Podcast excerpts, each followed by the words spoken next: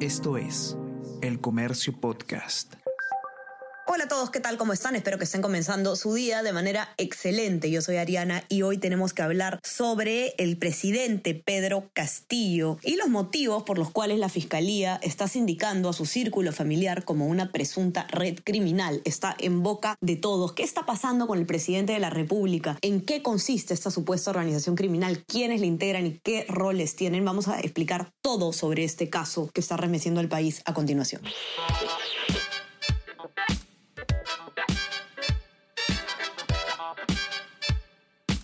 Esto es Tenemos que hablar con Ariana Lira.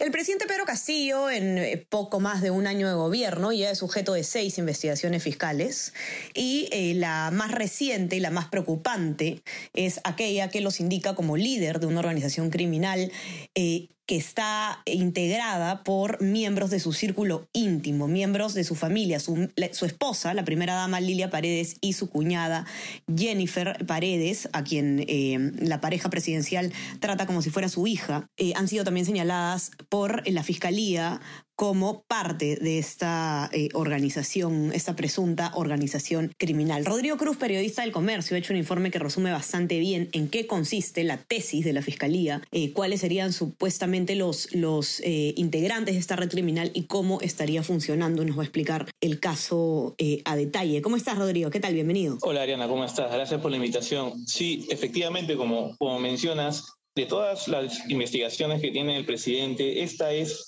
en particular preocupante porque eh, describe, claro, esta presunta organización criminal que se concentró sobre todo en el Ministerio de Vivienda y específicamente en Cajamarca, por eso el alcalde de Anguilla está detenido, pero sobre todo hablamos de que el círculo íntimo del presidente está círculo íntimo del presidente está involucrado, ¿no? O sea, tenemos a la de a la sobrina de, perdón, a la sobrina diría la cuñada del presidente Castillo bajo orden de detención, está ahorita en la DIVIAC hasta cierre de este programa.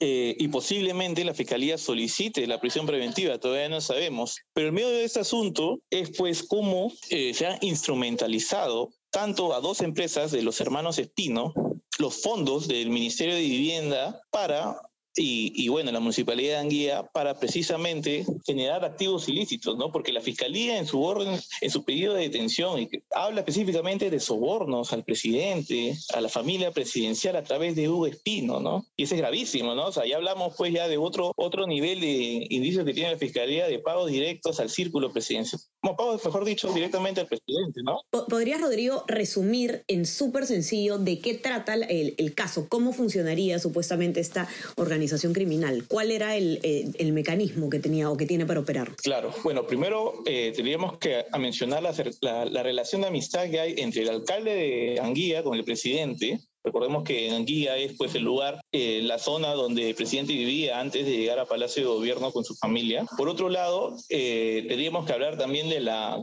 la cuñada Jennifer Paredes, que es amiga del empresario Hugo Espino que está detenido. Teniendo estos dos elementos, teniendo estos dos personajes, nos tenemos que trasladar al 29 de octubre del año pasado. Ese día salió emitido un decreto de urgencia bajo el contexto de la reactivación económica que firma el ministro de Vivienda, firma Castillo y firma también Pedro Franque y Mirta Vázquez, si no me equivoco. En ella ellos destinan varios millones de soles para que se eh, ejecuten diferentes proyectos, ¿no? Pero en especial en Anguilla se le aumenta, en el diario ya lo informó hace unas semanas, se incrementa un 200% el presupuesto de esta municipalidad. Y es ahí en que este, una de estas obras que hace de agua y, y alcantarillado, si no me equivoco, que gana la empresa de la familia Espino, ¿no? De la hermana menor de Hugo Espino. Ese es, por ejemplo, un caso que grafica cómo desde la presidencia eh, se salió este decreto para que finalmente eh, una empresa de la familia Espino salga beneficiada de un contrato, ¿no? de una obra. Una empresa que, por cierto, fue creada el año pasado, no tenía los fondos eh, o el capital suficiente para poder pues, decir que tenía que ganar este proyecto. Ese es un caso. Ese es un caso dentro de, porque aquí hablamos de varias obras. Otra obra es el, eh, lo que ocurrió en la Municipalidad Provincial de Cajatambo, que ahí sí gana la empresa de Hugo Espino, ese proyecto, no creo que es la remodelación, la instalación de un colegio en, en Cajatambo, Allí también lo que hace la Fiscalía es que hace que coincida pues las visitas de Hugo Espino a Palacio de Gobierno. Recordemos que él es bien cercano a la familia presidencial, es amigo de Jennifer Paredes y conocido pues de la primera dama. Él ingresa y a las semanas gana la obra. Él ingresa y a las semanas aparece publicado este decreto que finalmente termina beneficiándolo a él, ¿no? Cuando es interrogado eh, la hermana de Hugo Espino, Angie Espino, ella dice que la empresa prácticamente era controlada por su hermano mayor, ¿no? Eh, y bueno, nuestro hermano mayor da la casualidad de que en ese contexto en que gana las obras, él recibe 90 mil soles en sus cuentas, depósitos hechos en efectivo de los hermanos de Lilia Paredes, lo que hace aún más sospechosa esa historia, ¿no? Porque ¿qué hace pues los hermanos de Lilia Paredes depositando 90 mil soles a la cuenta de Hugo Espino,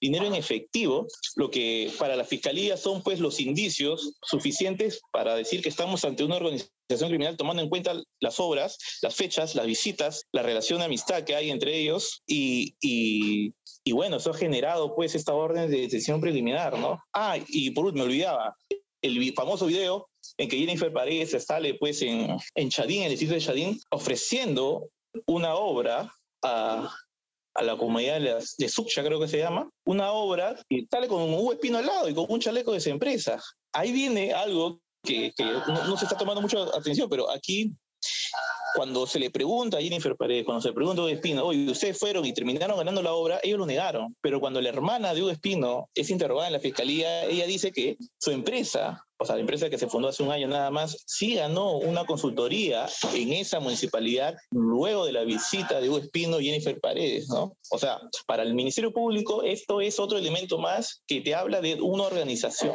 Por un lado, pues, el, el vínculo familiar, por otro lado, el decreto de urgencia y, bueno, y las visitas, ¿no? Aquí el que también aparece muy comprometido es el ministro de Vivienda, ¿no? Porque con él, pues, es que se hacen estas, eh, se escogen estas obras que se van a hacer en la municipalidad de Cajamarca, eh, perdón, en la región Cajamarca. ¿Cuál sería, Rodrigo, si, si pudieras describir el, el, el, organigrama de esta organización?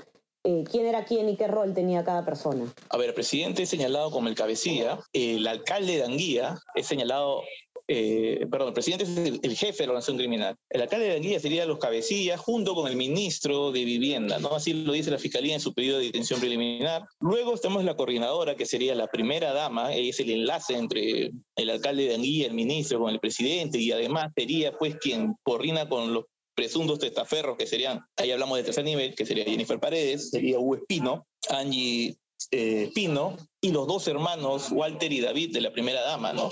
Ellos eh, también, pues, aparecen involucrados por esas transferencias de dinero, ¿no? Ese sería, pues, el, los, los, niveles, ¿no? El jefe Castillo, luego sí el ministro y el alcalde, luego la coordinadora y luego los testaferros, ¿no? Bajo ese esquema es que la Fiscalía está manejando su... Y bajo ese esquema también es que la Fiscal de la Nación decide abrir investigación hoy al presidente, ¿no? Por organización criminal junto al ministro de... Hoy ministro de Transportes, ayer ministro de Vivienda, ¿no? Correcto.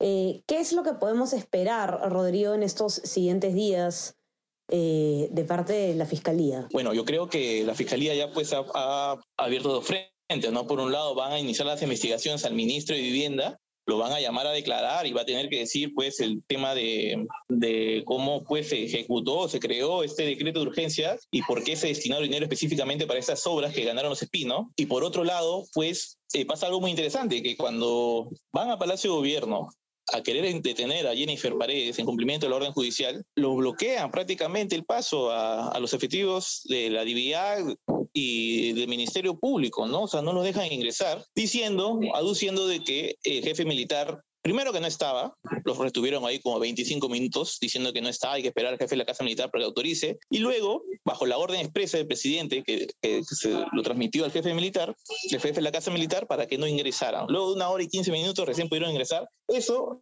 es un, tema que está en cuestión y que la Fiscalía va a querer avanzar porque eh, recordemos que hay una investigación abierta del presidente por obstaculización o obstrucción a la justicia, ¿no? Y, y tengo entendido que la Fiscalía ayer solicitó eh, la incautación de las cámaras de seguridad de, las cámaras de seguridad de Palacio de Gobierno, ¿no? Para ver si es que en algún momento Jennifer Paredes pues, eh, fue escondida o salió surreticiamente de Palacio de Gobierno, ¿no? Y por otro lado están las declaratorias de las personas que han sido detenidas, ¿no? Vamos a saber de repente si alguno de estos que han sido detenidos, el alcalde, los espinos, deciden pues colaborar con el Ministerio Público y, decir la verdad, ¿no? Decir lo que saben. Eso es por más o menos lo que creo que puede venir. Vamos a estar atentos entonces. a... de repente más detenciones, ¿no? Así es. Vamos a estar atentos entonces a cómo se desenvuelve este escándalo en el, en el gobierno, sin duda, el más grave hasta el momento, de los muchos que ha habido en la gestión de Pedro Castillo. Los que quieran leer la nota la pueden encontrar en nuestra web, elcomercio.pe. No se olviden también de suscribirse a nuestras plataformas. Estamos en Spotify, en Apple Podcast y también suscríbanse a nuestro WhatsApp, El Comercio Te Informa, para recibir lo mejor de nuestro contenido a lo largo del día.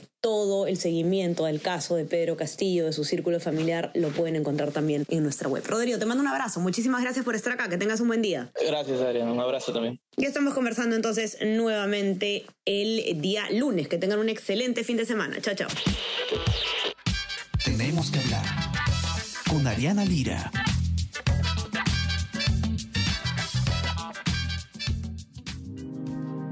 El Comercio Podcast.